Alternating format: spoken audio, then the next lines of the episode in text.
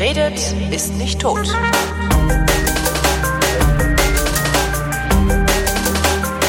Ich sitze bei Simone Schlindwein und Dominik Johnson. Die beiden haben ein Buch geschrieben, das heißt Tatort Kongo, Prozess in Deutschland. Hallo zusammen. Hallo.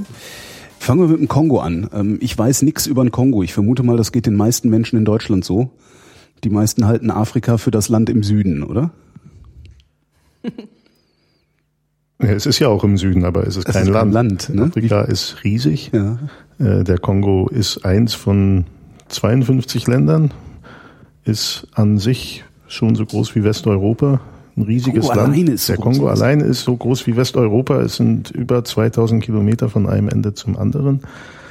Ähm, ist mittendrin, ist ein Land, wo man, man kommt ja nicht von einem Ende zum anderen, außer man fliegt. Das ist alles Urwald und äh, nicht erschlossen und es gibt kaum Verkehrswege und es gibt eigentlich nicht wirklich was, was funktioniert in diesem Land. Und es ist ein Land voller bewaffneter Gruppen und äh, Leuten, die sich dem Staat sehr fern fühlen und machen, was sie wollen, oder die aus Nachbarländern reingekommen sind und machen, was sie wollen. Und ein permanenter Krisenherd. Und Wenn du sagst, dass nichts funktioniert, meinst du das mit im Sinne von nichts? Also you name it und es funktioniert nicht? Also was weiß ich, Wasserversorgung, Stromversorgung, Telefon, äh, sowas, was wie halt völlig normal Es funktioniert also, in den Städten, aber es funktioniert nicht jenseits der, der Stadtgrenzen, dass man fließendes Wasser oder Stromversorgung tatsächlich hat. in also den Städten ja auch nicht. Also die meisten in Leute den nicht. meisten Teilen, ja. Also man lebt, also es ist ein riesengroßes Urwaldgebiet, Mhm. durch das man auch mit Straßen kaum durchkommt oder von eben von West nach Ost gar nicht durchkommt. Wenn es ein großes Urwaldgebiet ist, klingt das, also großes Urwaldgebiet klingt danach, dass es eigentlich ein fruchtbares Land sein müsste. Also es müsste eigentlich, also ich würde jetzt Ackerbau und Viehzucht vermuten und äh, eine wie auch immer prosperierende Gesellschaft. Naja, Urwald ist ja nicht fruchtbar. Urwald ist einfach Urwald. Da ist der Kongo-Fluss, der fließt da durch. Ja. Äh, Der, der Kongo ist im Prinzip das Kongo-Becken oder so ähnlich und ist halt größtenteils von Urwald und Sumpf bedeckt. Also da kann man gar nichts anbauen, selbst wenn man wollte. Außenrum gibt's halt schon Gegenden, die fruchtbar sind, wo genau das stattfinden könnte oder zum Teil auch stattfindet, Ackerbau und Viehzucht. Ähm, aber unter sehr rudimentären Bedingungen, weil eben die Infrastruktur nicht da ist. Das heißt, die 80 Millionen Leute, die im Kongo leben, die meisten von ihnen leben so außenrum um den Urwald rum, voneinander getrennt. Sehr viele in großen Städten, wo eben sehr wenig funktioniert. Und äh, ja, das ist schon merkwürdig, so ein Land mit einem praktisch einem großen, undurchdringlichen Loch in der Mitte, über das man dann immer rüberfliegt und wie dann die Leute so sagen, man fliegt über den Brokkoli, der da so endlos stundenlang unter einem hinweg geht unter den Wolken. Warum holzen die das nicht ab und bauen da eine Straße durch? Brasilien kann das doch auch. Da gab's mal Straßen. Es Jetzt gibt im mehr. Kongo seit 20 Jahren Krieg und Ja. äh, in diesem in dieser Zeit ist alles verfallen und nichts neu aufgebaut worden. Früher gab es auch mal Straßen. Also man sieht im, im, im Dschungel auch ganz oft so alte Dinosaurieranlagen von Industrie und Bergwerken, äh, die komplett verfallen sind. Oder Straßen, plötzlich taucht so mitten im Dschungel auch eine Asphaltstraße auf.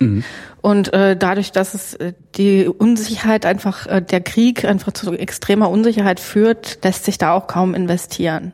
Wer kämpft da gegen wen? Äh, mittlerweile reden wir von über 70 bewaffneten Gruppen.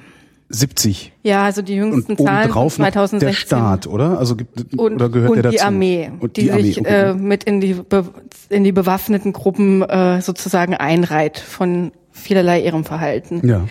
Insofern ähm, haben wir einfach ein großes, äh, einen großen Zirkus an Rebellenorganisationen und äh, Milizen, die unterschiedlich strukturiert aufgebaut sind, zum Teil auch unterschiedlich bewaffnet sind.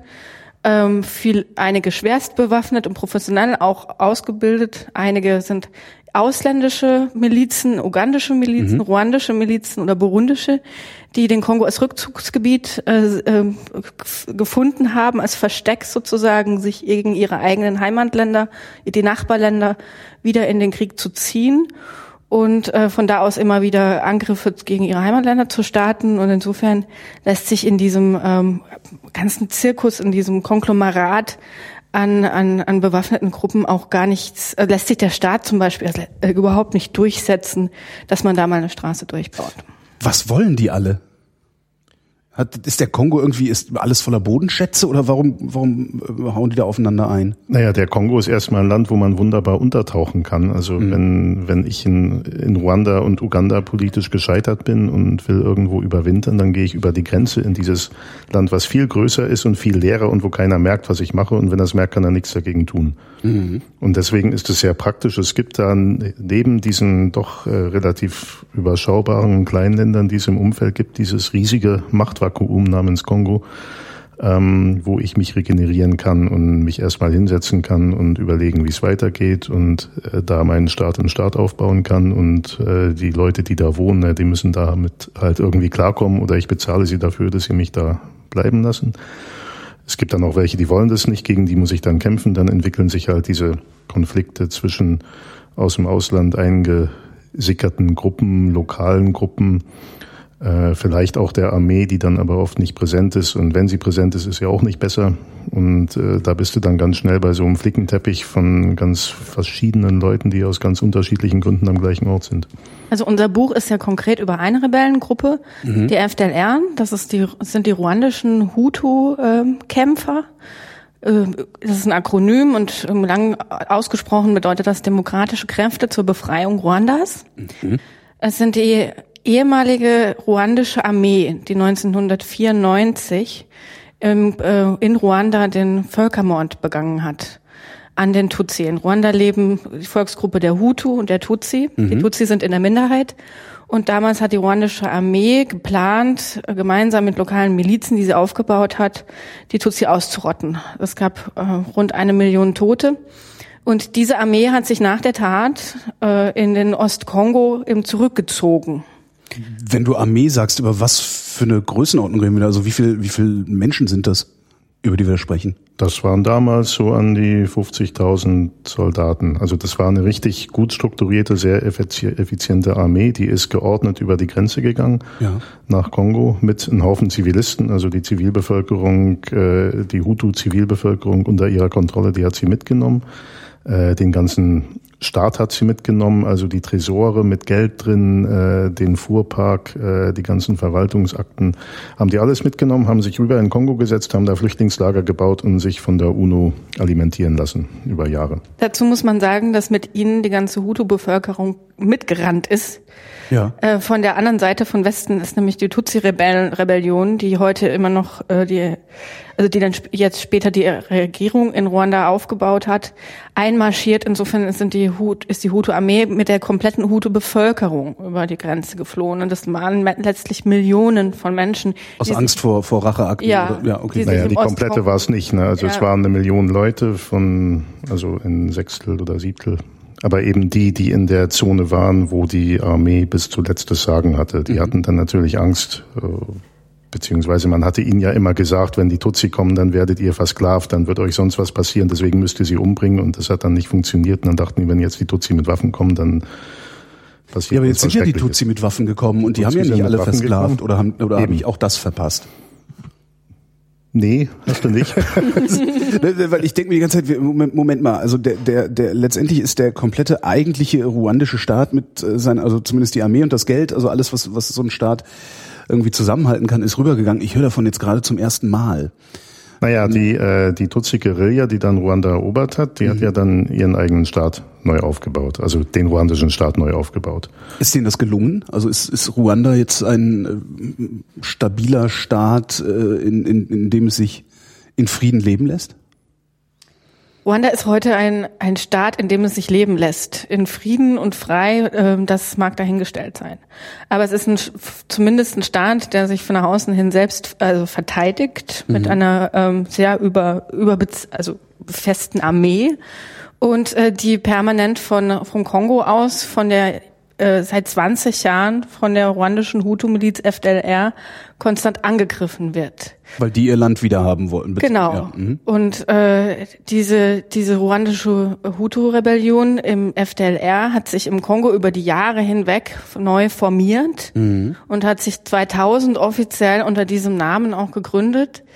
und hat so eine Art Exilstaat auf, neu aufgebaut mit einer politischen und äh, Führung und, einer, und einem militärischen Arm. Mhm. Also man muss sich das vorstellen, die haben Minister für Finanzen, Justiz, sogar Genderfragen.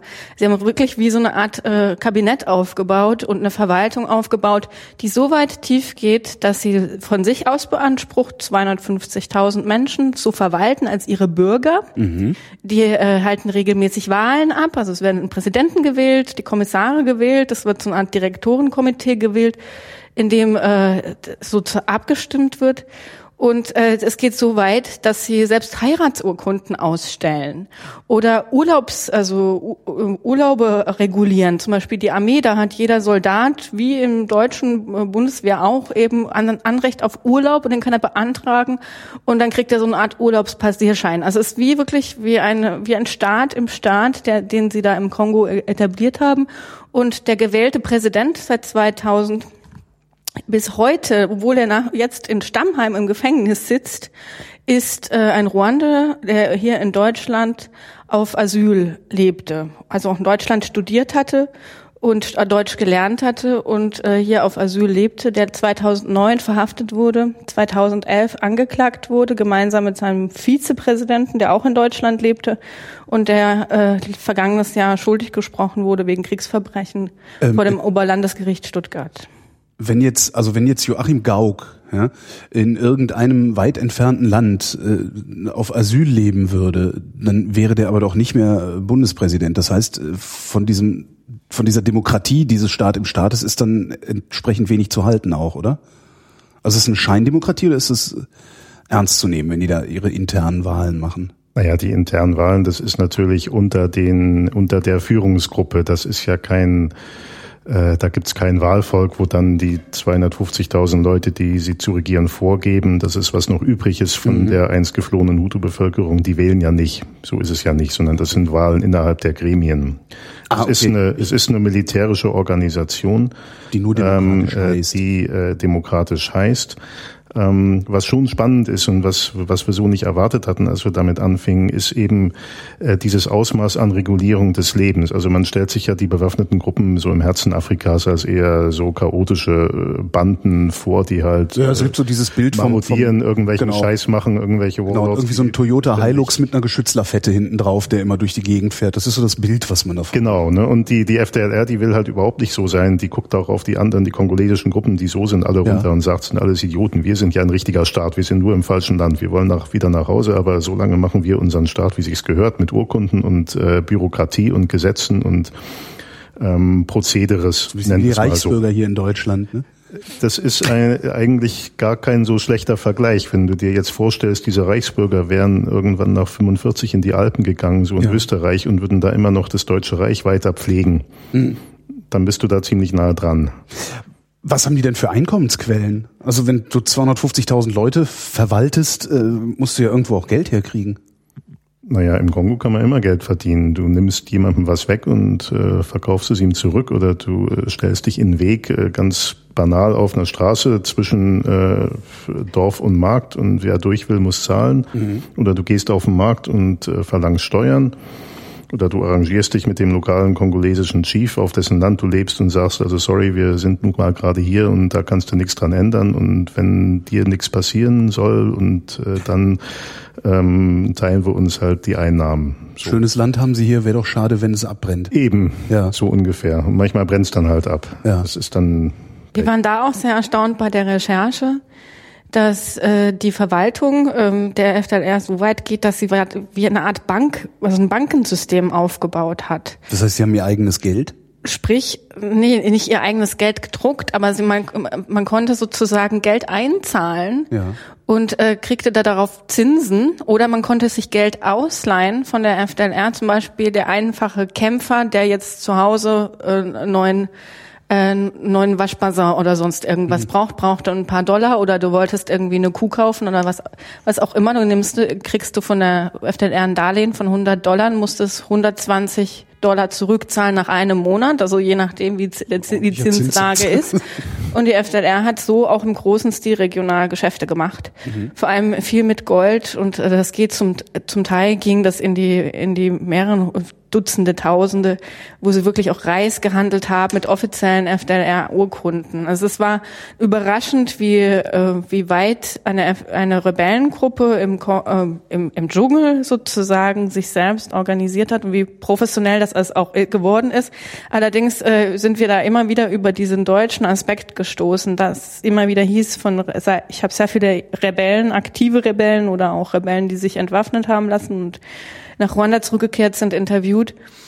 Und die haben sehr viel erzählt, dass es eben ähm, der, der Einfluss von Deutschland kam, der auch das, die Ausbildung von von der deutschen Seite aus her, die das überhaupt möglich gemacht hatte, dass, eine, dass hier so ein Verwaltungssystem aufgebaut hat.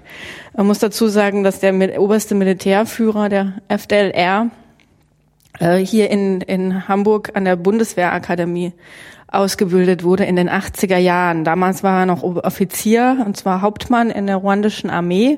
Er war in der Präsidentengarde, also in der Leibwächtereinheit des damaligen Hutu-Präsidenten und äh, ist in dem Zuge in einer Kooperation zwischen der Bundeswehr und der damaligen ruandischen Armee in, nach Hamburg gekommen, um dort eine anderthalbjährige Fortbildung zu machen und hat in dem Zug auch Deutsch gelernt und vor allem also viel Verwaltungswesen des Heeres gelernt. Und ähm, so wurde das dieses deutsche Verwaltungsdenken also mhm. äh, in, in den Kongo verpflanzt. Effiziente Bürokratie genau. exportiert. Ja. Es funktioniert ja auch nur so. Wenn die einfach alle im Kongo wären, würde das ja nicht gehen. Mhm. Aber der Präsident ist in Deutschland. Der Vizepräsident ist in Deutschland. Der Generalsekretär ist in Frankreich.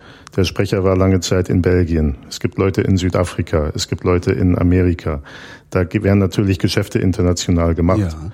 Und diese internationale Vernetzung, die ist dann gleichzeitig ein Faktor für die ganzen Kämpfer, die da im Busch sitzen, zu sagen, ja, wir sind doch eine mächtige Organisation, uns kann man ja nichts anhaben. Wir sind Welt, das Ausland erkennt uns an. Unser Präsident ist ein großer Staatsmann, der da in Deutschland ähm, äh, tatsächlich Präsident ist. Äh, die wissen ja nicht, was da so wirklich läuft. Ne? Die wissen nur, dass wir unsere Leute überall haben und das heißt ja ein Zeichen von Anerkennung, weil ja. sonst würde man uns das ja nicht machen lassen. Und das Verrückte ist ja, dass die, die Deutschen selber das lange Zeit gar nicht gemerkt haben so richtig. Die Kämpfer im Kongo haben sich mir gegenüber, ich habe sie immer gefragt, wie stellt ihr euch das Leben eures Präsidenten in Deutschland vor? Weil viele ja. haben noch niemals eine Großstadt gesehen, vor allem die jungen Kämpfer nicht. Ähm, die sagten oft, er fährt sicher Mercedes und wohnt in einer großen Villa wie so eine Art Botschafter. Wie so ein Präsident, so Erdogan. So ein Präsident, Präsident. Ja. ja, vielleicht sogar noch mit der Flagge auf dem, ja, auf, auf dem Kopf äh, ja. gehisst. Ähm, Wie hat er tatsächlich und gelebt? Tatsächlich lebte er in ganz einfachen Verhältnissen in einem Einfamilienhaus in Mannheim im Bahnhofsviertel. Sein, immerhin ein Einfamilienhaus.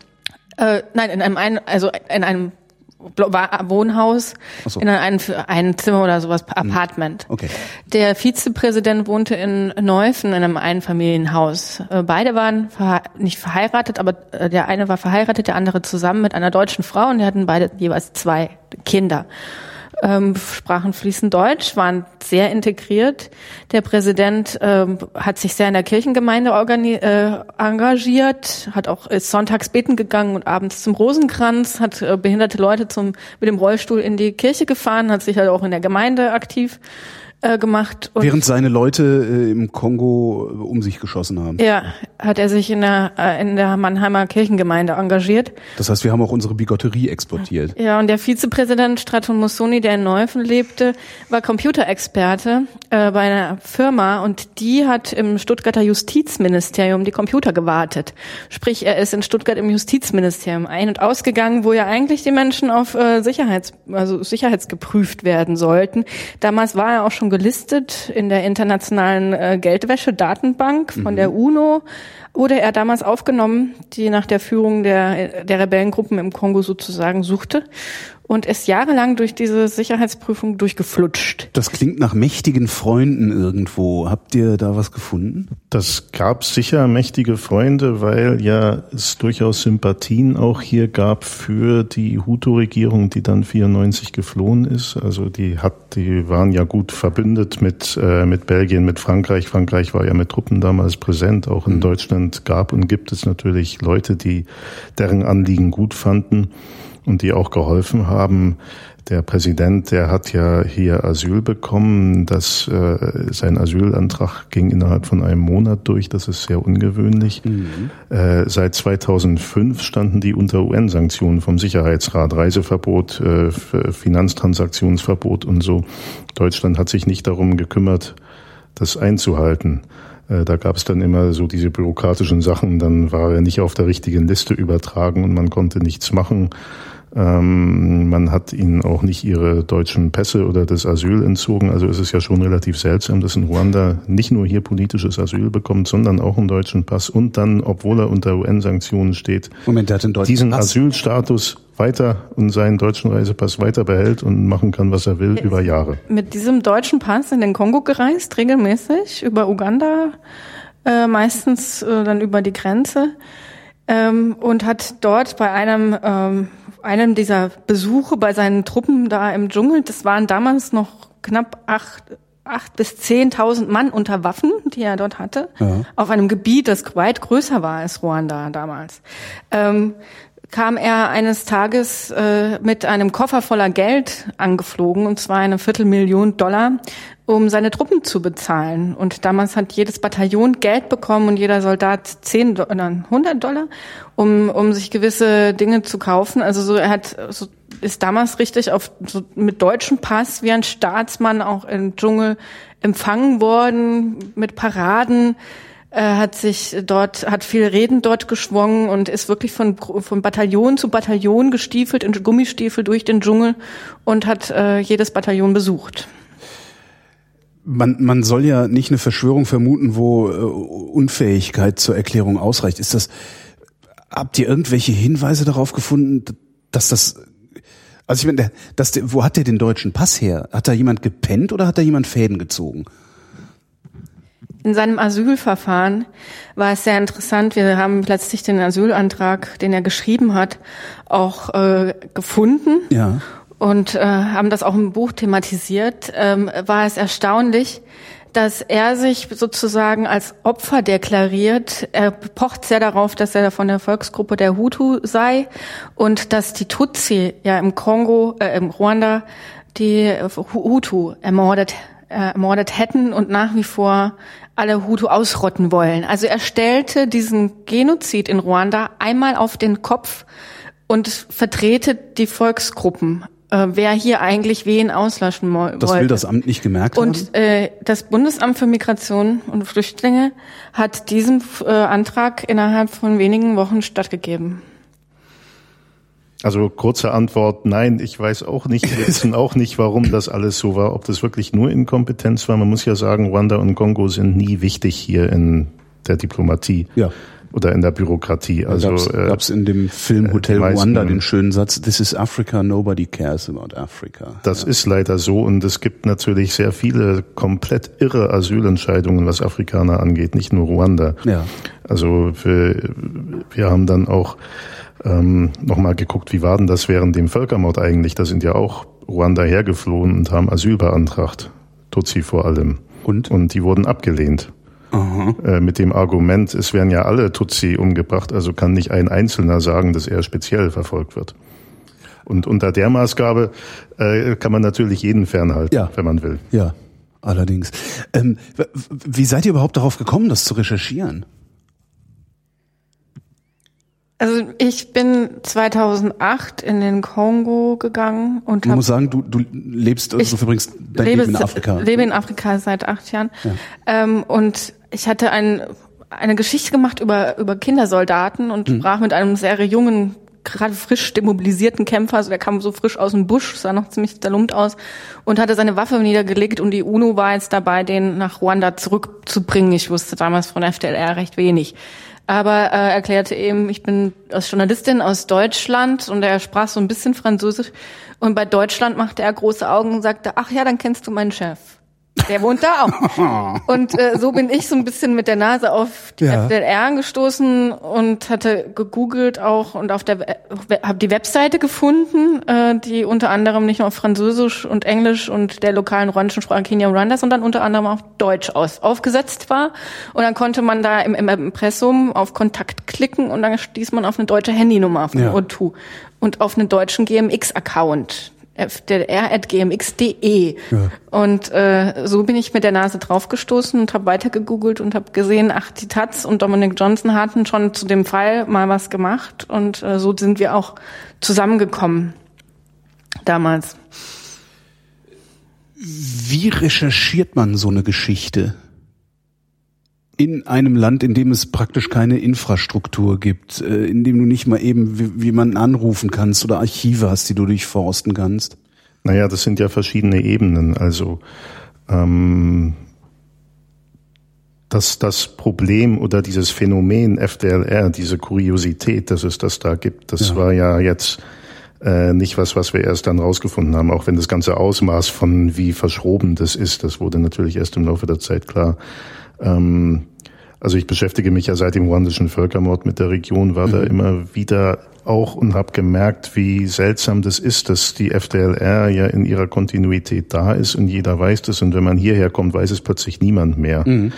Und ähm, da, da hatte ich auch im Jahre 2008 so ein kurioses Erlebnis, als ich in Goma war, in der Stadt im Ostkongo und da waren gerade deutsche Parlamentarier zu Besuch und wollten sich erkundigen, wie alles so ist. Und ähm, dann hat ihnen jemand von der UNO erklärt, naja, es gibt halt dieses Problem mit der FDLR noch und eigentlich müsste man ja da in Deutschland ansetzen, weil da der Präsident lebt. Ja. Und das wussten die nicht. Und ja. das war ihnen sehr peinlich. Zu Recht. Und dann äh, haben sie einen Abend lang da mit allen möglichen äh, Leuten gesessen und sich das erklären lassen. Das muss man sich vorstellen. Deutsche Bund Bundestagsabgeordnete müssen im Kongo sich erklären lassen, was in Deutschland an geduldeten militärischen Führern aus der Region lebt. Ja, das war wann war das? Das war im das war im April 2008. 2008. Und die sind dann zurückgekommen und als sie zurückkommen, war zufällig gerade Ruandas Präsident auf Staatsbesuch in Berlin und der hat das dann natürlich also thematisiert. Ruandas äh, heutiger Präsident Kagame, der mhm. frühere Tutsi-Rebellenführer. So, und dann wurde das zum Thema. Dann wurde es plötzlich zum politischen Thema. Ja, Deutschland setzt die UN-Sanktionen nicht um. Mhm. Und die Bundesregierung sagt, na, das müssen wir prüfen. Und äh, das kann dauern. Das kann dauern. Und dann gab's ja, dann fingen ja die Ermittlungsverfahren auch an. Der Generalbundesanwalt ist dann irgendwann tätig geworden. Der war ja schon vorher mal tätig, ein paar Jahre davor, und dann hatten sie nichts gefunden und haben wieder aufgehört. Ja, aber die wussten doch, wie der Typ heißt und wo er wohnt. Ja, aber sie waren nie vor Ort. Sie hatten äh, da keine Ahnung von, was eigentlich in der Region tatsächlich vor sich ging. Und es hatte keine Priorität. Hm. Ein paar Jahre später war es dann wichtiger. Die Ermittlungskapazitäten, die sind ja auch erst allmählich aufgebaut worden. Hm. Sowas gab es ja früher in Deutschland nicht, dass man ermitteln konnte, was Kriegsverbrechen weit entfernt irgendwie passieren. Also diese, äh, das haben wir sozusagen mitbekommen über die Jahre, wie sich so hier allmählich doch ein Bewusstsein entwickelt. Ach ja, es gibt einen deutschen Bezug zu dem, was da unten passiert und mit dem muss man sich auseinandersetzen. Und das mitzubekommen und dadurch gleichzeitig selber darauf zu kommen, ja, wir müssen auch mal ein bisschen genauer gucken, was machen die da eigentlich und wie funktioniert das und was für Verbrechen werden da eigentlich begangen.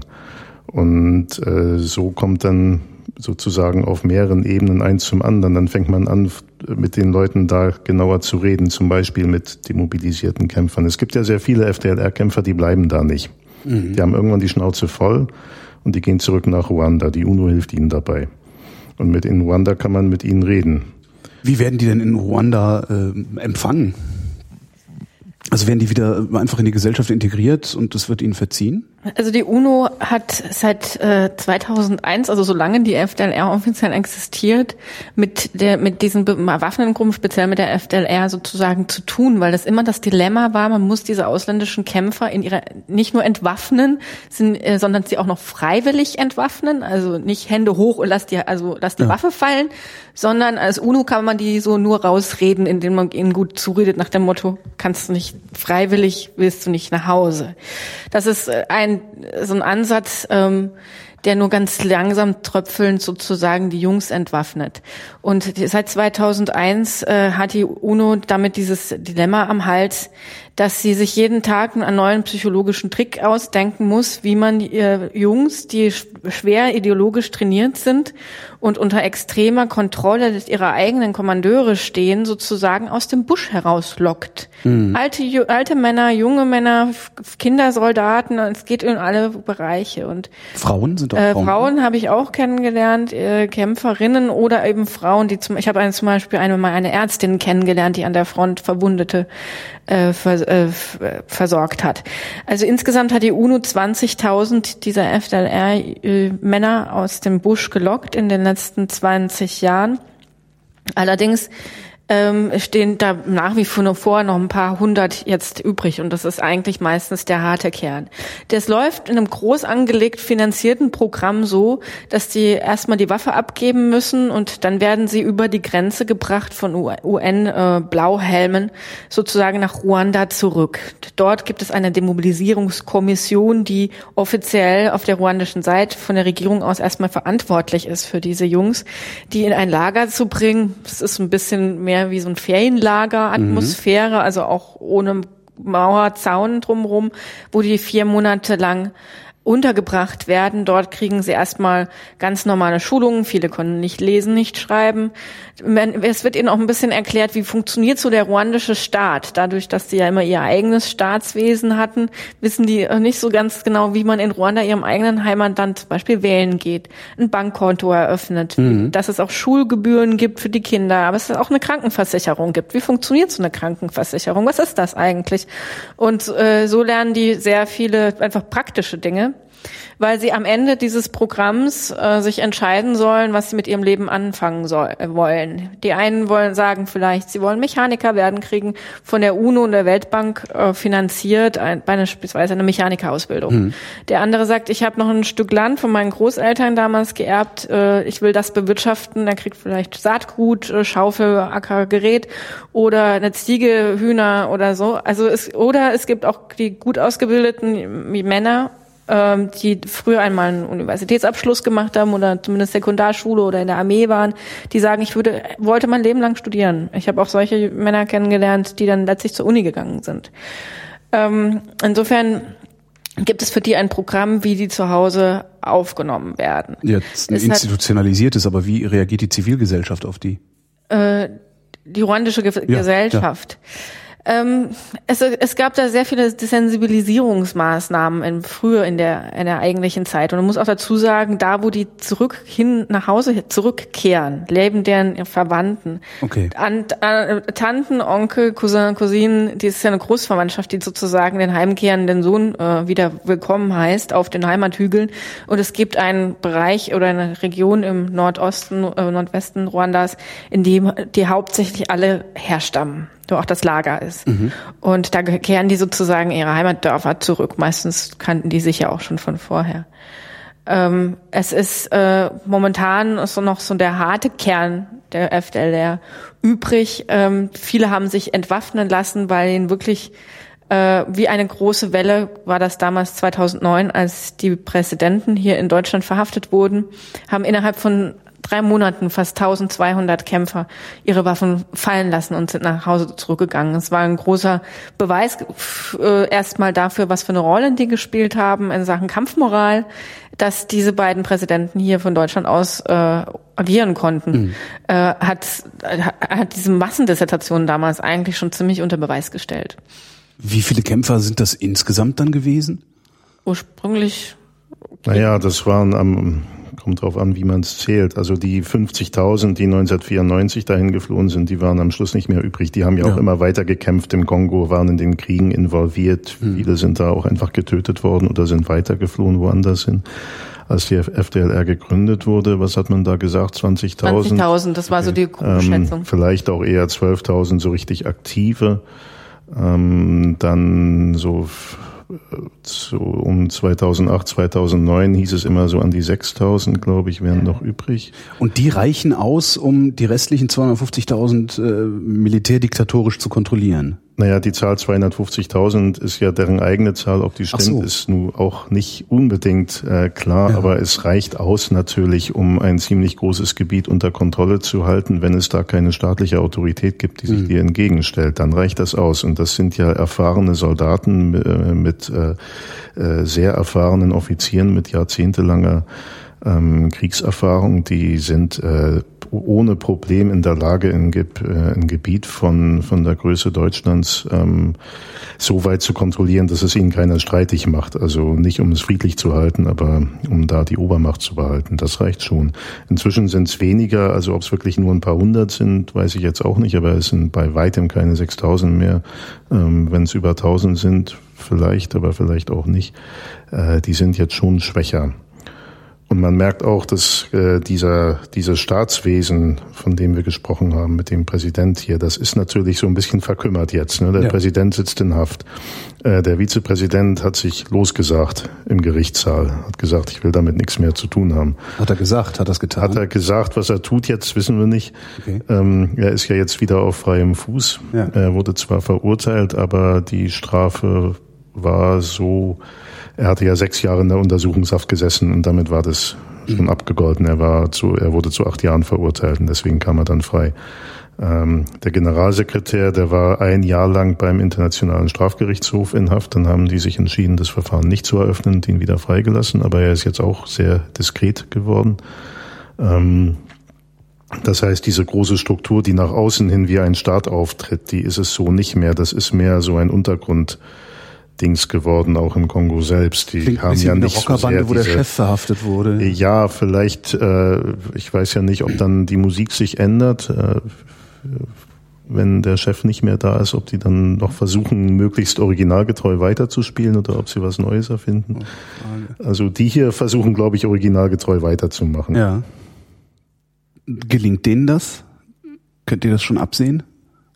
Also, also weil jetzt diese, diese Rücktritte, also, beziehungsweise äh, äh, Inhaftierungen, die sind ja recht frisch. Das ähm, inhaftiert wurden sie 2009. Ach so, okay. Der Prozess äh, wurde eröffnet 2011 im Mai und es hat viereinhalb Jahre lang gedauert bis September vergangenen Jahres. Da war das äh, ist das Urteil gefallen. Äh, der Prozess ähm, hat deswegen so lange gedauert, weil das eben in Deutschland auch äh, ganz extremes Neuland war, was die Justiz dort betreten hat. Mhm. In der, in der eigenen erstmal Strafprozessordnung oder dem Völkerstrafprozess äh, Gesetzbuch, das ganz 2002 zwar schon eingeführt gewesen war, aber noch nie zur Anwendung gekommen ist. Also da ist, sind einfach die Spielregeln auch ganz neu gewesen. Der Kongo war komplett neu für die Ermittler. Man muss sich vorstellen, eine, äh, eine Gruppe von Staatsanwälten mit Übersetzern für eine Sprache, die kaum, kaum jemand spricht. Ähm, und ähm, und Ermittlern, vor allem auch äh, Beamten des BKAs, die sich um die Fragen des Zeugenschutzes und des Opferschutzes äh, kümmern müssen, sind in den Kongo mitten im Krieg sozusagen in den Kongo gereist.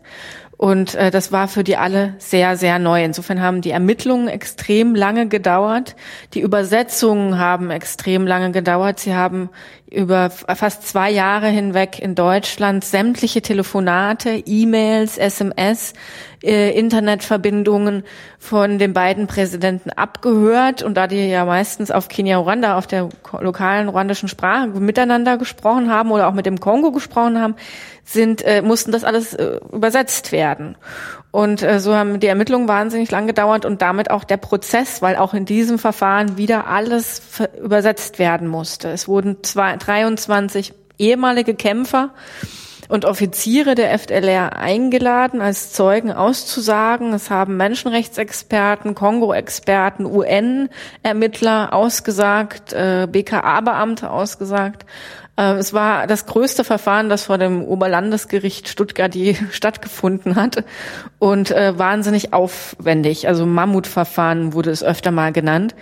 Und äh, insofern in dieser ganzen Zeit ist die FDLR tatsächlich moralisch international auch an den Pranger gestellt worden und ist damit hat eigentlich jegliche ihre Glaubwürdigkeit als ich demokratische Freiheitskämpfer, wie wir sich selber immer so dargestellt haben in ihrer eigenen Propaganda komplett verloren. Und das war vielleicht mehr ausschlaggebend für den äh, Zusammenfall dieser Organisation als jetzt der tatsächliche militärische Zerfall dieser äh, Organisation.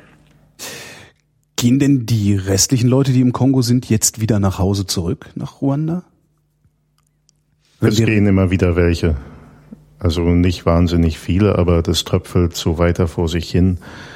Und äh, man merkt, glaube ich, schon, die sind auf dem absteigenden Ast. Also es ist ja auch nicht mehr zeitgemäß. Ja, wenn äh, das Ruanda von heute hat mit dem von damals auch mhm. relativ wenig zu tun. Die meisten Leute, die jetzt in Ruanda leben, sind nach dem Völkermord geboren. Äh, die können mit diesem Denken, was da im Kongo noch das das das Reichsdenken, um bei ja. dem Bild von vorhin zu bleiben, äh, das macht für einen normalen Ruanda überhaupt keinen Sinn mehr. Der kann damit nichts anfangen. Und ich glaube, das merken die Leute auch so langsam, dass das, was sie da machen, dieses Brauchtum, ähm, dass das relativ wenig Relevanz hat. Viele von denen sind ja auch, haben, haben sich ja im Kongo auch schon praktisch niedergelassen, haben kongolesische Frauen genommen, haben Familien gegründet, haben sich kongolesische Ausweise besorgt ähm, und äh, versickern da so in der kongolesischen Gesellschaft. Also neben den Rückkehrern nach Ruanda gibt's ja auch sehr viele, die einfach so ähm, aus dem Radar verschwinden und ja. als normale Kongolesen weiterleben. Vielleicht äh, haben sie immer noch eine Waffe, aber so genau weiß man es dann nicht und in der kongolesischen Gesellschaft integriert sind. Und äh, die, äh, die, die Probleme, die, die sie hinterlassen, die sind ja für die Kongolesen fast noch größer als für sie selbst. Also der FDLR-Kämpfer, der kann sich ja entscheiden, okay, ich gehe nach Ruanda zurück, ich lasse das alles hinter mir, den ganzen Quatsch, den ich da gemacht habe und in Ruanda kann ich mich neu erfinden und ja. kriege ein Startpaket und äh, werde wieder ähm, äh, werd ein anderer Mensch. Aber ein Kongolese, der jahrelang äh, gelebt hat, da wo diese Miliz aktiv war, der hat diese Möglichkeit nicht.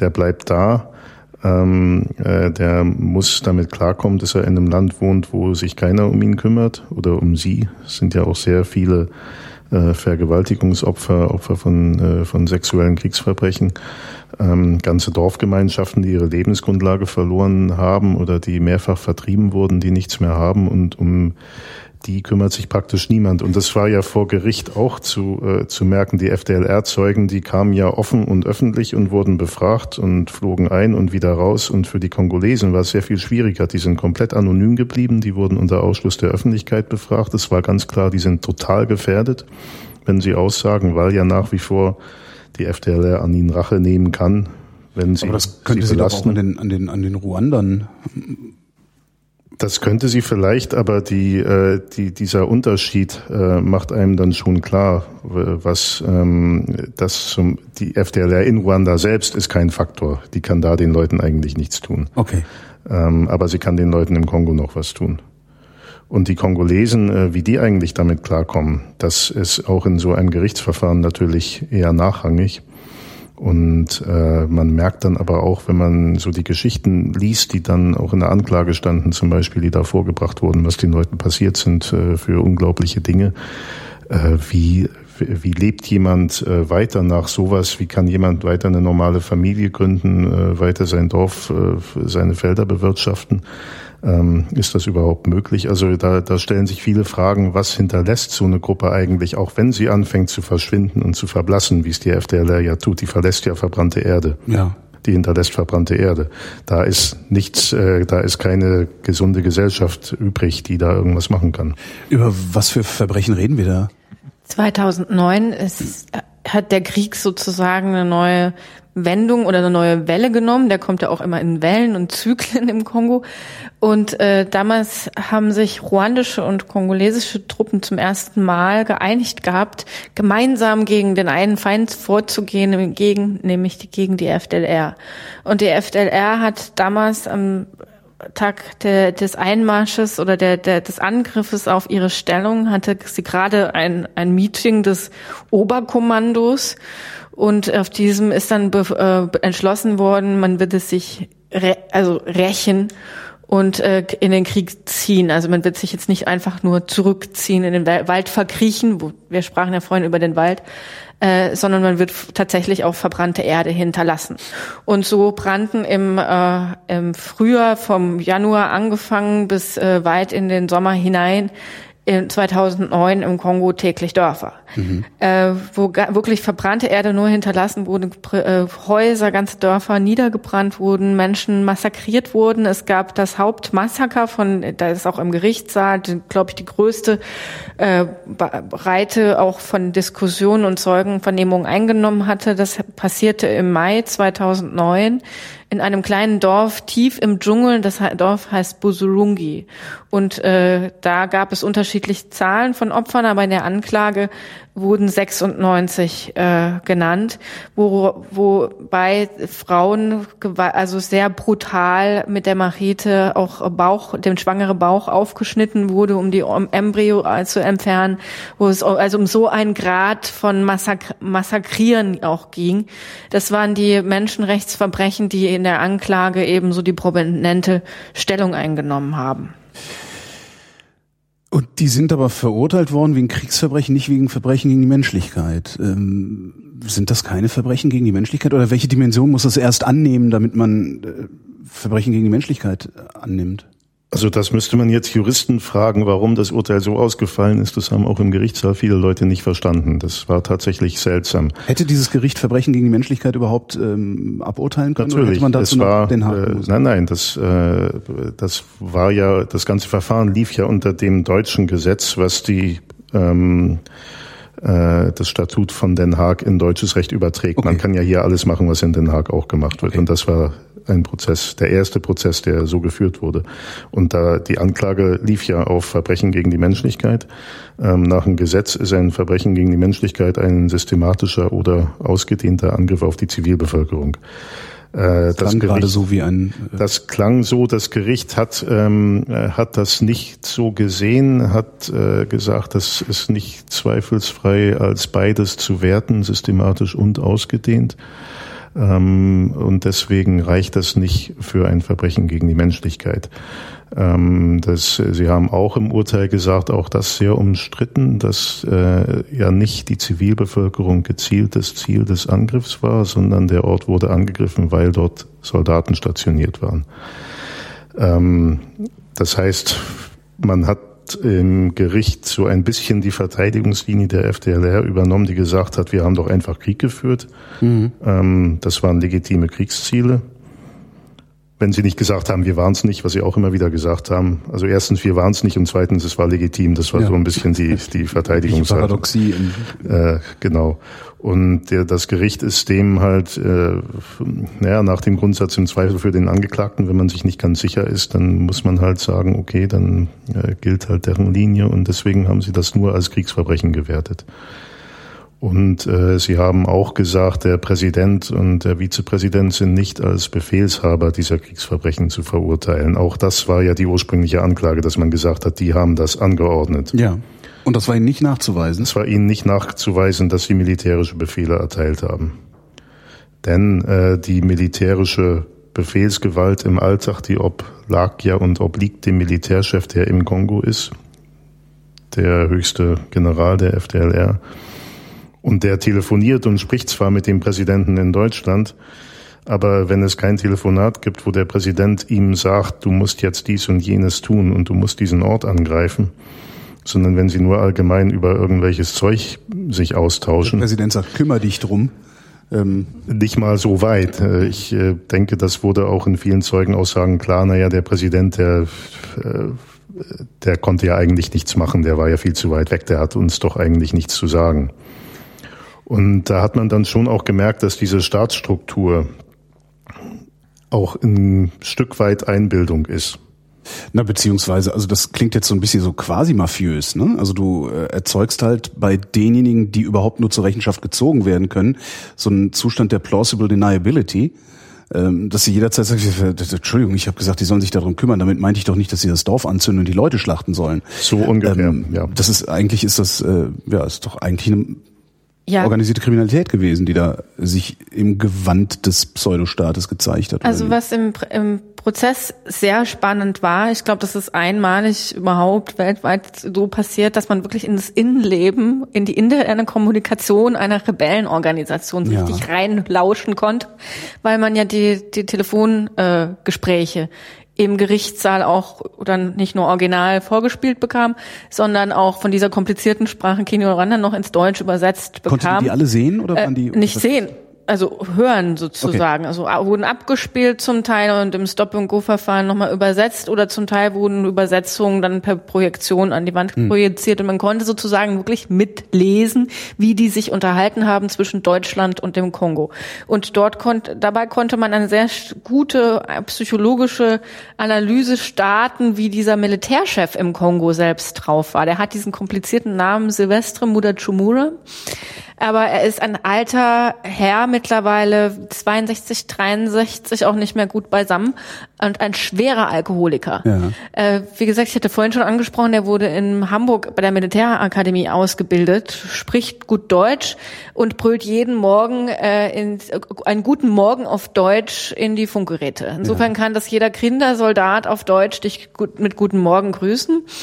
Und ähm, der hat auch dieses, dieses Gehabe nach wie vor. Also der liebt die Verwaltung, dann muss man alles in Excel-Tabellen eintragen. Also jeder seiner Soldaten ist an diesen Excel-Tabellen äh, festgehalten.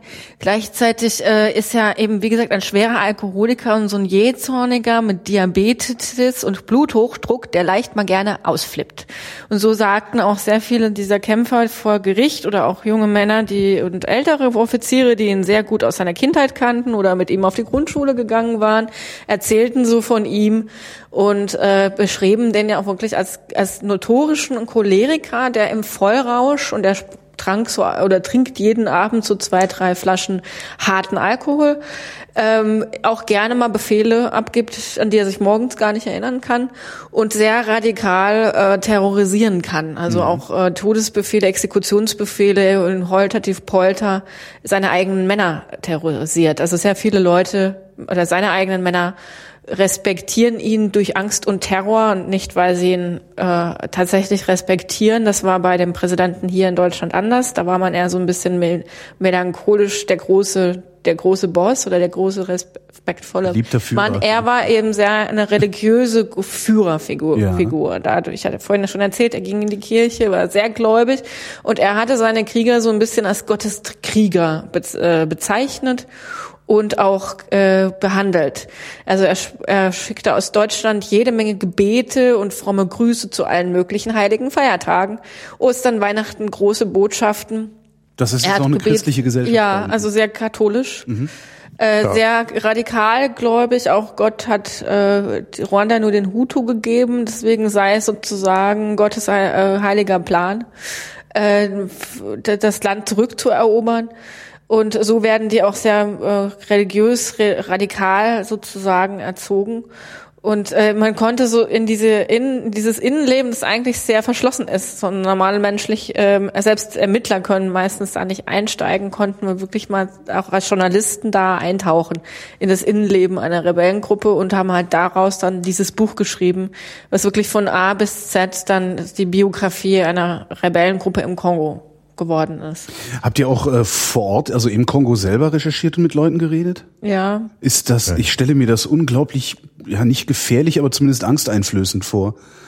Wenn ich höre so, ja, 70 Gruppen, die aus auf irgendeine Art und Weise gegeneinander kämpfen und dann läufst du da als Weißer rum also und ich bin in Fragen. Den, in den Kongo, in, in die FDLR-Gebiete reingefahren, 2012, da herrschte auch wirklich Krieg mit Frontlinien und Bombardement äh, auf beiden Seiten.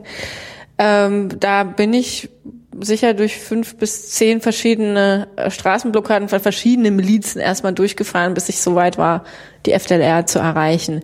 Äh, und äh, das war wie so ein Flickenteppich an ja. verschiedenen Milizen und jeder hatte so ein paar Hügel besetzt und manchmal war es auch gar nicht klar, wer hier gegen wen kämpft und war sehr kompliziert. Dir nicht klar oder denen auch denen auch nicht. Also ich hatte Situationen, da wusste der eine nicht, wer jetzt den anderen auf welchem Hügel jetzt beschießt, aber schießen wir mal. Also diese Situation haben wir auch in dem Buch festgehalten und ähm, also ich habe die FDLR einige Male damals besucht, auch in dem Zuge der Recherche hat die FDLR dann letztlich zu, äh, uns zugestanden, dass äh, ich habe denen von dem Buch erzählt, äh, dass äh, wir kommen und dann tatsächlich auch Interviews mit den aktiven hochgradigen Kommandeuren auch durchführen können. Und die haben jetzt nicht irgendwie versucht, da äh, Legendenbildung zu betreiben und sich in sich und ihr Ding in den schönsten Farben zu, äh, zu präsentieren? Oder also äh, oder anders gefragt, gab es Diskrepanzen zwischen dem, was die erzählt Ja. haben und was ihr hinterher im Prozess gehört habt? Ja, also ich hatte die, den einen Colonel, mittlerweile ist er Brigadegeneral, äh, Stani nennt er sich, nach Stanislas. Es ist eines, äh, ein, Geheimname sozusagen. Ähm, habe ich um interviewt über sehr viele Stunden in einem Dschungeldorf und er sprach so von sich ähm, erstmal so seine Biografie, wo er aufgewachsen war, zur Schule gegangen ist, wo er seine Militärausbildung gemacht hatte, den General Murat Schmurov doch zum ersten Mal kennengelernt hatte bei der Militärschule und übersprang dann ein paar Jahre. Und äh, hüpfte sozusagen in der in seiner Zeitchronik der Erinnerungen plötzlich äh, ein paar Jahre nach vorne und da war dann der Völkermord schon passiert. Und er stand als als treuer Flüchtling oder als armer Flüchtling im Kongo mit seiner Familie, Frau, Kindern und erzählte von einer großen Flucht und wie die Tutsi ihn äh, sie jetzt alle auslöschen wollten. Und dann hatte ich auch nochmal nachgefragt, nein, also während, während des Krieges, des Bürgerkrieges und der Krise äh, war ich ja nur in der Militärschule. Und später, wir sind dem dann nachgegangen und haben tatsächlich diesen einen Oberst auch im Buch immer mal wieder äh, thematisiert. Und äh, wir sind dem nachgegangen und auch Dominik hat äh, nochmal ganz ein, ein, also wir mussten sehr tief graben in, in Archiven auch von des Genozids 1994 und Dominik hat das ja viel in den Archiven rumgestolpert, was er da über den, den General, äh, den Brigadegeneral gefunden haben. Also ich hatte in Ruanda eine, eine Anklageschrift sozusagen gegen ihn gefunden, wo mir der Name dann drauf war und damit konnten wir weiter recherchieren.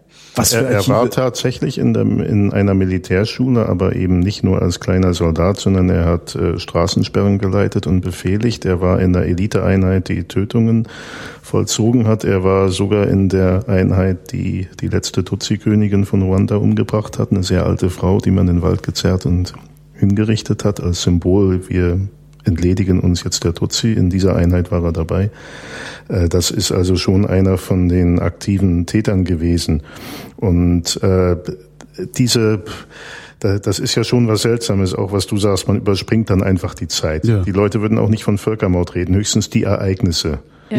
Es war ja irgendwie Das alles ganz schrecklich und äh, naja gut, äh, jeder hat da jeden umgebracht und das war halt so und was soll man machen, aber ja, äh, so ist es. Und äh, so reden die auch drüber, während sie in der Zeit selber da nicht so drüber geredet haben. Da waren sie viel offener und wussten, was sie taten. Ne? Aber dann hinterher, dann verschwimmt das alles so ein bisschen und man will nicht drüber reden und äh, wenn, dann war es ja irgendwie auch richtig.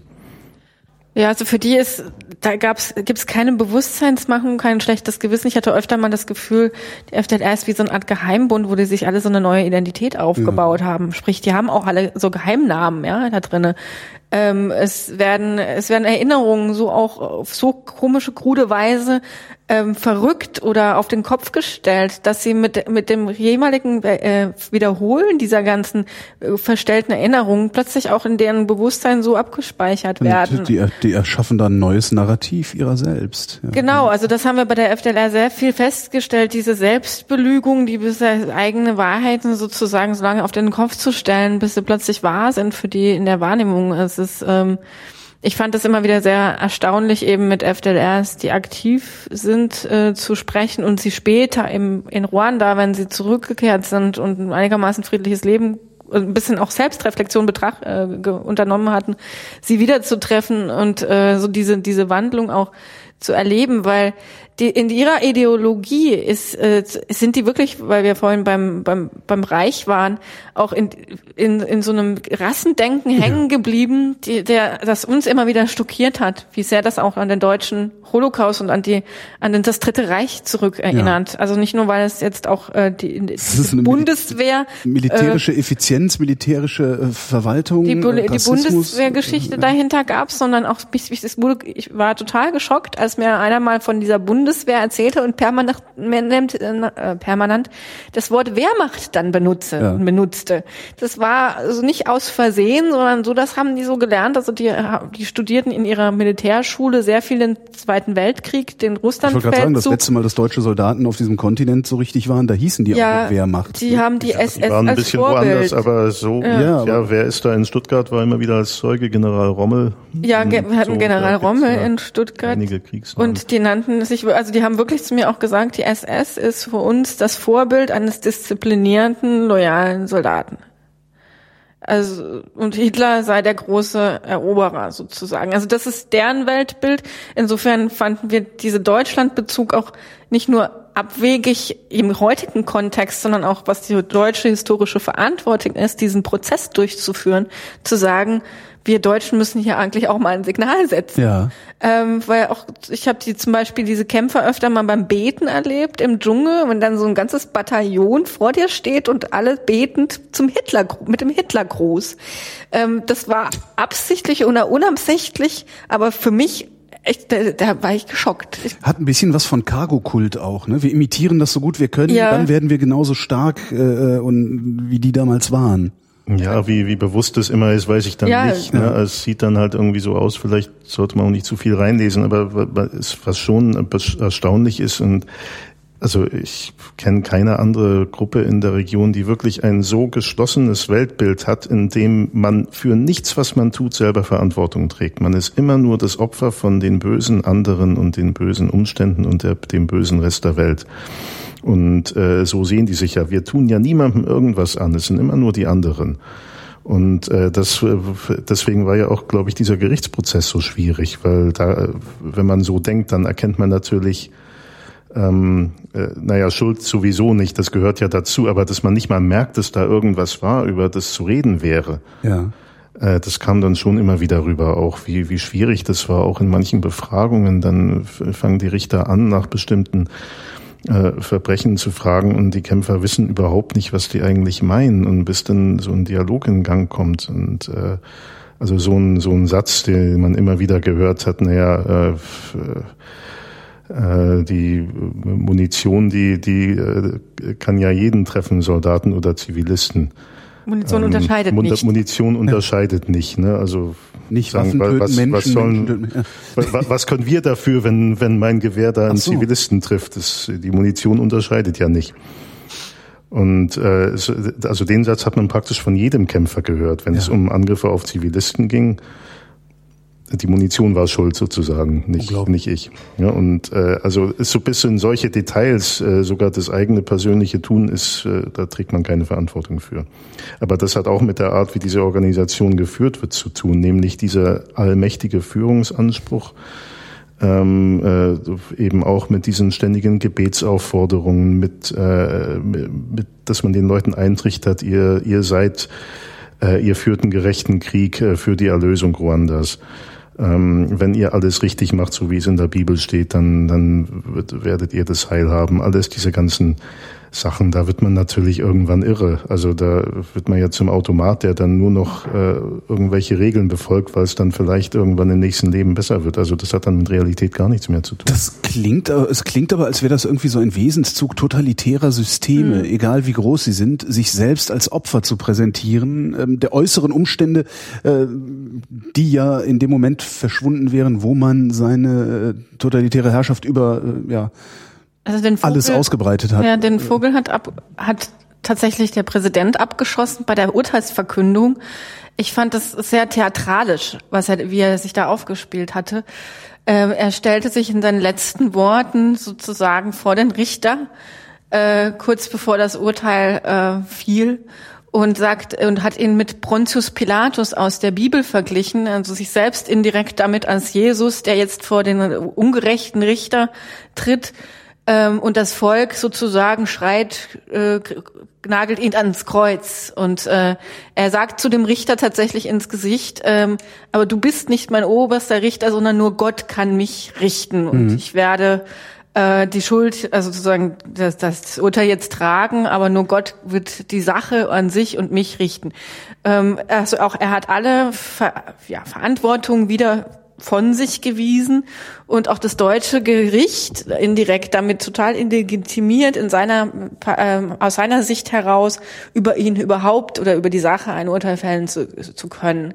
Ich fand das sehr theatralisch, hat aber wirklich alles auf den Punkt gebracht, wie diese Organisation bis heute tickt und denkt und zwar und auch alle ihre Mitglieder und die Führung vor allem.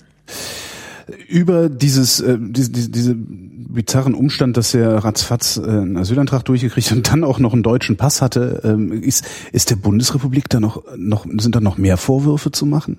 Oder noch mehr Ungereimtheiten bei rausgekommen bei diesem Prozess? Also das war im Prozess eigentlich nicht Thema. Ähm, ja, es, ging, mein, es ging nicht um die Bundesrepublik. Es ging um die Schuld dieser ja. beiden Menschen und deren mögliche strafrechtliche ja. Verantwortung für Verbrechen im Kongo. Also es war ja nicht die Gesamtaufarbeitung ja. der FDLR und vor allem nicht der deutschen Politik.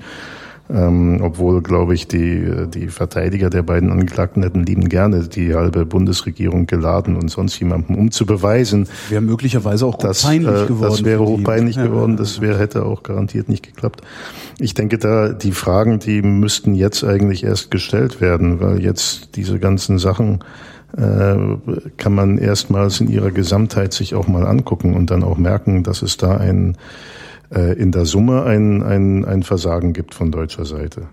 Wo man sagen kann, jeder einzelne Schritt lässt sich vielleicht irgendwie erklären, aber alles zusammen ergibt schon ein, ein Bild, was, äh, was so nicht zu erklären ist, nämlich dieses jahrelange Dulden und Tolerieren und so wenig wie möglich machen und jeden aktiven Schritt äh, lieber beiseite lassen, bis eben 2009, als man die dann doch festgenommen und vor Gericht gestellt hat. Aber alles, was davor gelaufen ist, ja, das muss noch aufgearbeitet werden. Denkst du, dass es aufgearbeitet werden wird? Also das war unser, unsere Motivation dahinter, dieses Buch zu schreiben. Auch wir haben es 500 Seiten. Es ist ein wahnsinnig schweres Werk. Wir haben auch ein paar tausend Fußnoten. Ich will jetzt niemanden schwer abschrecken. Im Sinne von schwer zu lesen oder schwer zu tragen? Nein, äh, ähm, Nein, es ist super zu lesen. es, ist, es ist wirklich gut zu lesen. Jeder kann, ohne dass er eine Ahnung haben muss, wirklich einsteigen und wir führen sozusagen ganz leicht in den Dschungel Dschungel rein. Es ja. ist ein spannender Krimi, glaube ich, der, der auch schon fesselt und, äh, und den man schon gerne bis zum Ende äh, lesen möchte, wenn man so eine gewisse Geduld am Anfang sich zum Reindenken mitgebracht hat. Und äh, wir wollten eben einfach auch mal diese Geschichte von A nach Z einfach mal aufschreiben. Also die Do Rolle der Deutschen in der Vergangenheit, wie jetzt akt auch aktuell. Also die UNO ist ja immer wieder ein Thema, wie man die FDLR auch entwaffnet. Äh, wir hatten in den ja, letzten Jahren in den, der Chef der UNO im Kongo war ein Deutscher, der deutsche äh, der höchste Diplomat Deutschlands auf der internationalen Ebene, Martin Kobler, der mit der FDLR auch umgehen musste, entwaffnen, nicht entwaffnen. Er hat sich dann auch entschieden, ganz radikal vorzugehen, extreme Maßnahmen zu ergreifen, bis hin zu neuen Mandaten, dass die UNO sich so eine Art Schießbefehl abholt vom Sicherheitsrat mhm. und sagt, so Jungs, wir kommen jetzt in den Dschungel, wir machen euch platt, wenn ihr euch jetzt nicht freiwillig bis zu einem gewissen äh, Deadline entwaffnet. Die Deadline ist verstrichen, ohne dass ein Schuss fiel, aber Martin Kobler war zumindest kampfeswillig. Praktisch ist es dann ähm, äh, wurde es dann nicht umgesetzt. Aber so waren auch im aktuellen ähm, bis vergangenes Jahr die deutsche Regierung, nicht als Regierung, aber die Deutschen, wir Deutsche in diesem Kongo-Drama mit der FDLR ein wichtiger Akteur. Und das wollten wir einfach mal von A bis Z einfach aufschreiben und wie gesagt äh, auch einmal so die so ein, diese Quellen einzigartigen äh, Quellen, die sich aus dem Prozess und dieser, diesem Innenleben der FDLR, das wir selber recherchiert haben, dass das einfach mal gebündelt, gebündelt auch als zeitgeschichtliches Dokument ähm, auftaucht. Du sagtest vorhin, ähm, es wäre wichtig, dass Deutschland auch in, diesem, in dieser Beziehung ein Zeichen setzt. Ist das der Bundesrepublik gelungen? Ich finde ja, weil jetzt zumindest der FDLR im, in den letzten Begegnungen, auch in der letzten Telefonkommunikation, die ich mit denen hat, schon auf das Licht aufgegangen ist, ups, die Deutschen, die finden uns jetzt nicht mehr so toll. Also wir sind, wir, wir haben jetzt keinen Botschafter mehr in mhm. Deutschland, sondern der sitzt jetzt auch noch in Stammheim im im Schwerverbrecherknast, das ist für, war für die schon äh, ein krass, also schon ein krasses Warnschild, das von Deutschland aus dann ein Signal sozusagen, das in den, in den Kongo gesendet wurde und hat sicher sehr viele aktive Führer, die weltweit ja in, in verschiedenen Exilstaaten äh, saßen, nicht führende Rolle gemacht, gespielt haben, aber das Finanznetzwerk mit auf, abgedeckt haben, in Belgien, in Niederlanden, in Norwegen, in den USA. Diese, diese Männer sind, sind unter, zum Teil untergetaucht oder spielen heute zumindest nicht mehr die Rolle wie früher.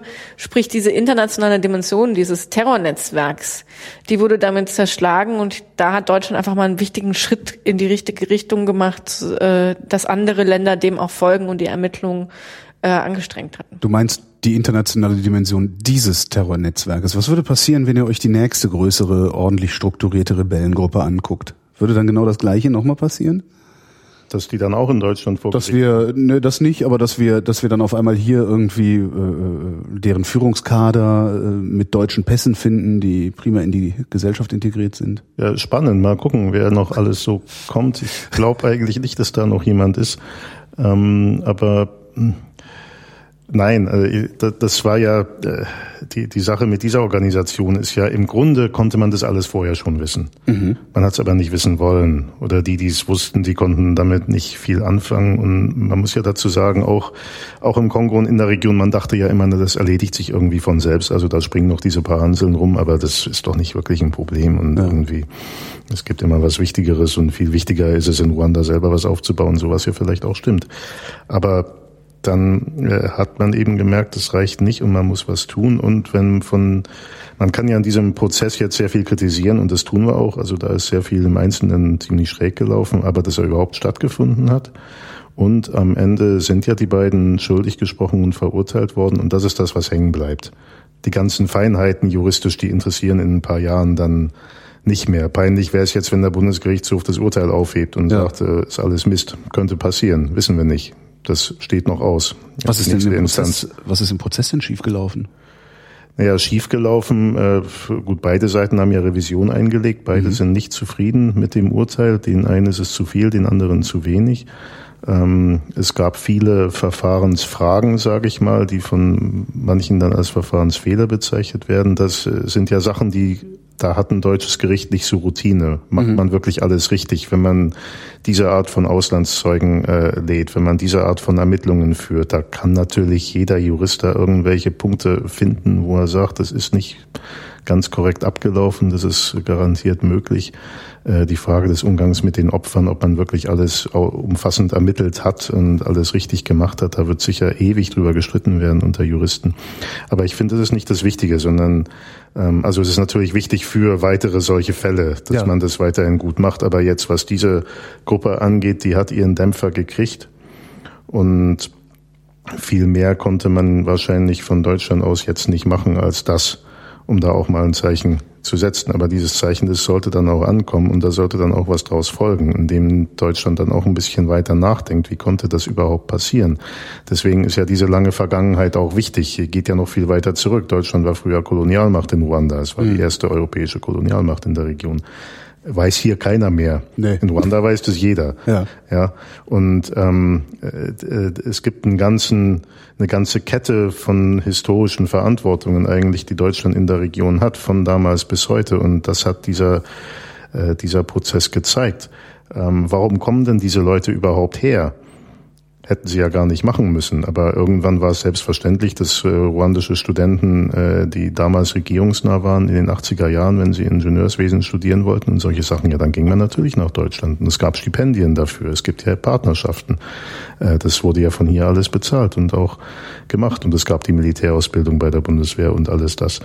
Und ähm, die Frage, kümmert man sich dann um die möglichen Folgen, die das dann hat? Wenn dann plötzlich sowas wie äh, dieser Völkermord, der ja alle politisch überfordert hat, keiner wusste ja. ja, was man da überhaupt, kann man da irgendwas machen oder nicht. Äh, es ging ja auch alles Weiß man heute eigentlich, ob man irgendwas hätte machen können? Naja, natürlich hätte man was machen können. Also man hätte ja äh, die UN-Truppen, die da waren, vielleicht nicht abziehen müssen, wenn während da gemordet wird. Ja. Oder man hätte ihnen erlauben können, auch was zu tun, wenn neben ihnen jemand umgebracht Bewusstes Mandat. Also so ein paar Selbstverständlichkeiten, ja. die man heute hat, die gab es ja damals nicht. Mhm. Schutz von Zivilisten als Teil vom UN-Mandat war damals nicht. Ach so. Deswegen konnten die nichts machen. Die hatten nur ein Beobachtermandat. Mhm. Und zugucken und Berichte schreiben und sagen, es geht aber alles nicht. Aber was, was will man machen, ähm, wenn ich ein befreundeter, äh, stabil aussehender Staat, der schickt mir halt irgendeinen Studenten auf die Militärakademie, äh, den bilde ich hier aus, schickt den zurück, damit er da im Militär meines befreundeten Staates dienen kann. Wie will ich kontrollieren, dass das nicht irgendwann kippt? Ich kann doch eigentlich nur aufhören, äh, ausländische Soldaten hier auszubilden, oder? Naja, ich kann vielleicht mich hinterher noch dran erinnern. Also das war ja auch, hat Jahre gedauert, bis die Bundeswehrakademie überhaupt zugegeben hat, dass der Typ da studiert hatte. Ich habe vier Jahre lang immer wieder regelmäßig Anfragen gestellt. Ich wusste es ja. ja. Dass der Typ Deutsch spricht, war alles, was äh, ja, wir bekamen ja auch irgendwann ein SMS von ihm auf Deutsch zum Neujahr. Ähm, es war nicht von der Hand zu weisen, aber die Bundeswehr und die Führungsakademie und das Archiv und das Bundesarchiv und zwischen Bonn und Hamburg und wo ist das Archiv und dieser Name. Es hat Jahre gedauert und äh, wirklich auch sehr viel Druck benötigt und sehr viele Quellen benötigt, um von der Bundeswehr diese eine Mail zu bekommen. Hiermit bestätigen wir Jahrgang 68 haben wir ihn ausgebildet. Es hat lange gedauert. Ist euch das noch öfter passiert oder war nur die Bundeswehr so verschlossen? Die Bundeswehr war da sicher die Spitze des Eisbergs. Wir haben äh, wir haben sehr viele Anfragen auch bei der UN gestellt gehabt in der, weil ich, wir haben in, für das Buch Vergangenheiten von verschiedenen dieser FDLR-Führer aufgegriffen. Unter anderem eine große Skandalvergangenheit, die wir sehr breit auch thematisiert haben in dem, in dem Buch, ist die von Calixte Mbarushimana, der als Generalsekretär der FDLR bis heute tätig ist, der in Paris lebt. Aha. Und diese doch sehr schillernde Figur innerhalb der FDLR wird ja als sehr schillernd charismatisch bezeichnet, ähm, hat damals 1994 während des ruandischen Genozids für die UN in Ruanda gearbeitet als Computerfachmann. Mhm. Und die UNO-Truppen sind damals abgezogen. Und er hat sich sozusagen als der jetzt Übergangschef der UNO in, in Kigali, in der Ruandas, Ruandas Hauptstadt, aufgeführt und hat damals mit UN-Fahrzeugen und Benzin und all dem äh, Equipment, was da übrig war, äh, Tötungskommandos angeführt. Und äh, ich, wir haben sehr viel recherchiert in den Archiven von verschiedenen Ermittlern auch, die damals tatsächlich versucht haben, Zeugenaussagen zu finden und äh, Beweise zu finden, dass er die Tötung als UN-Angestellter äh, tatsächlich eigenhändig verwickelt war. Und äh, die UNO hat sich da auch immer mal wieder äh, als als tote Sackgasse erwiesen, ähm, sich da, da, dessen auch dessen Vergangenheit zu stellen. Er war bis 2001 angestellt in verschiedenen UN-Missionen weltweit, in Sierra Leone, Angola. Letztlich wurde er in Kosovo äh, geschickt. Und dort kam dann auch zum ersten Mal ein Haftbefehl, also der Interpol-Haftbefehl auf den Tisch geflattert.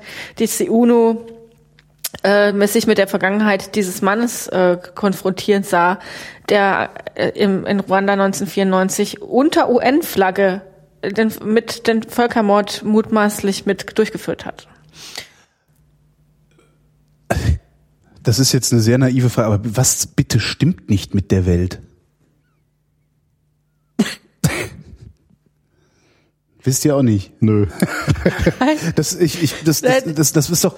Äh, Gab es irgendwo einen Punkt, wo ihr gesagt habt, okay, es kann jetzt nicht mehr absurder werden? Oder habt ihr einfach irgendwann aufgehört und gesagt, so, das, äh, wir geben uns das jetzt? Oder das, das kann alles noch viel absurder werden, ja. aber da hätten wir noch vier Jahre weiter recherchieren müssen, dann wäre es noch ja, absurder geworden. Also die, die, die Kette der Absurditäten riss nicht ab. Wir fingen ja schon mit absurden Geschichten an und es war bis zum Ende. Sechs Jahre haben wir insgesamt und an der FDLR jetzt rumrecherchiert. Äh, und es wurde immer absurder und es, es hat auch kein Ende ge genommen. Bis vergangenes Jahr wir wirklich mal äh, Ende setzen mussten, auch in unserer eigenen Erzählung, weil wir mussten dieses Buch ja auch irgendwann mal fertig schreiben.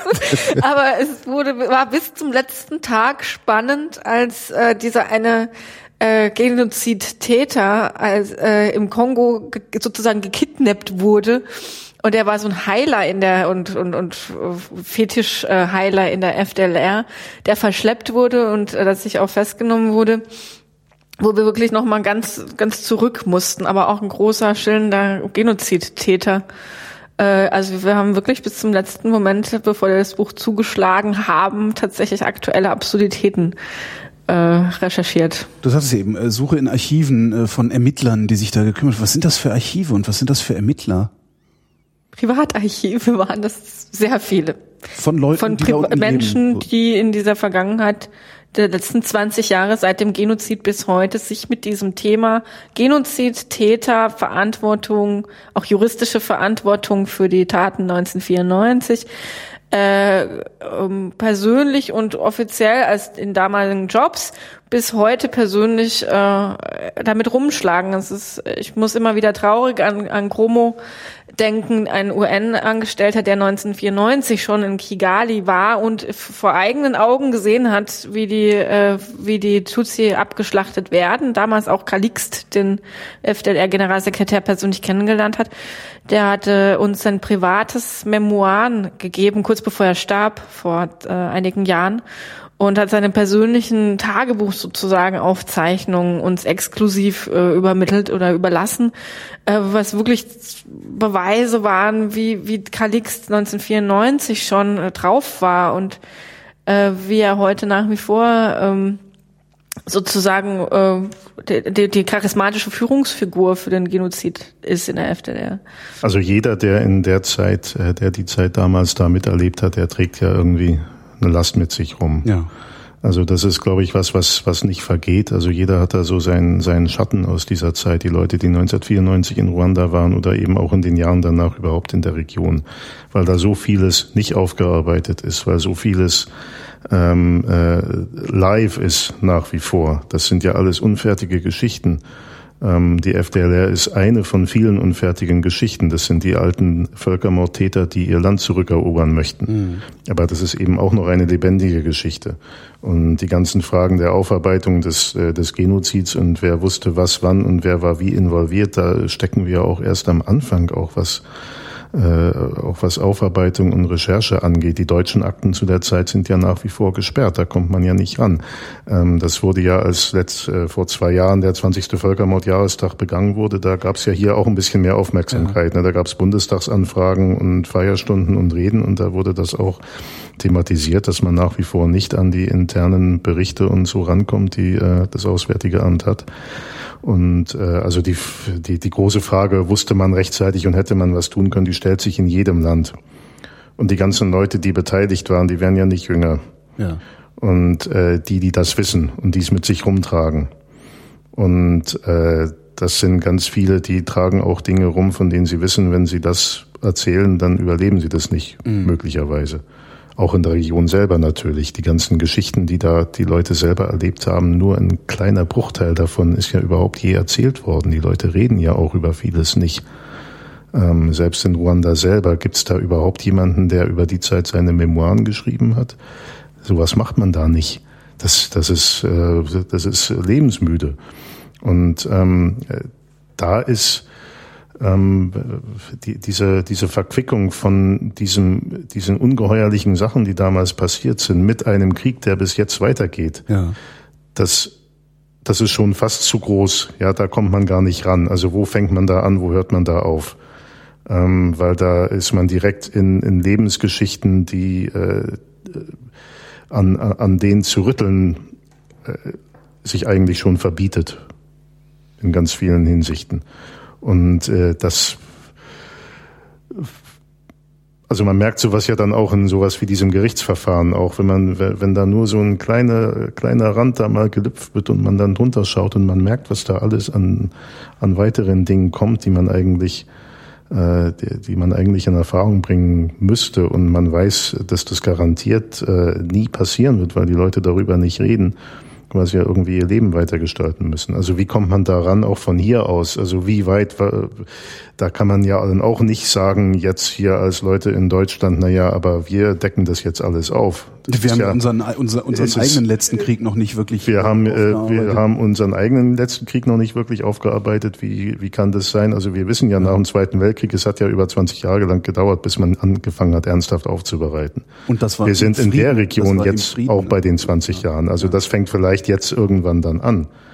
Aber das ist auch nicht was, was man von hier aus machen kann. Das ist ja auch was, ja. was die Leute selber machen müssen. als ihr aufgebrochen seid äh, zu eurer Recherche, was habt ihr da gesucht und was habt ihr letztlich gefunden? Gibt es da eine, Dis eine, eine Diskrepanz?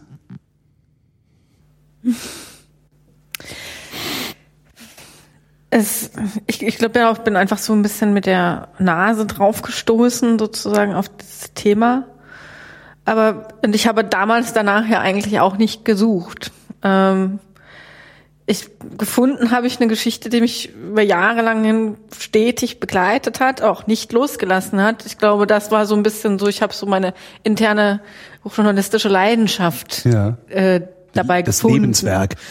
Äh, ja, auch an, an, an dieser Geschichte wirklich eisern dran zu bleiben, weil es sie für mich immer wert war, ähm, die aufzuschreiben, bis in, bis eben, also eine große Geschichte auch mal ein Buch vielleicht rauszumachen. Und gefunden haben wir drei uns auch so, als jeder hat für sich in diesem Thema sozusagen angefangen und wir haben uns drei gefunden, das ein starkes Team äh, war, weil wir alle aus unterschiedlichen Ecken an diese selbe Geschichte Ihr habt das rangegangen Buch zu dritt sind. geschrieben, ne? Also zu ich, dritt. ich rede gerade nur mit zwei Autoren. Genau, mit, mit der Bianca Schmolze noch von der Flüchtlings, äh, medizinischen Flüchtlingshilfe Bochum, die aus der Opferseite sozusagen, aus der Menschenrechts äh, organisatorischen Seite so, äh, mit dem Gedanken eben an dieses Thema rangekommen ist, wie kriegt man Gerechtigkeit für die Opfer?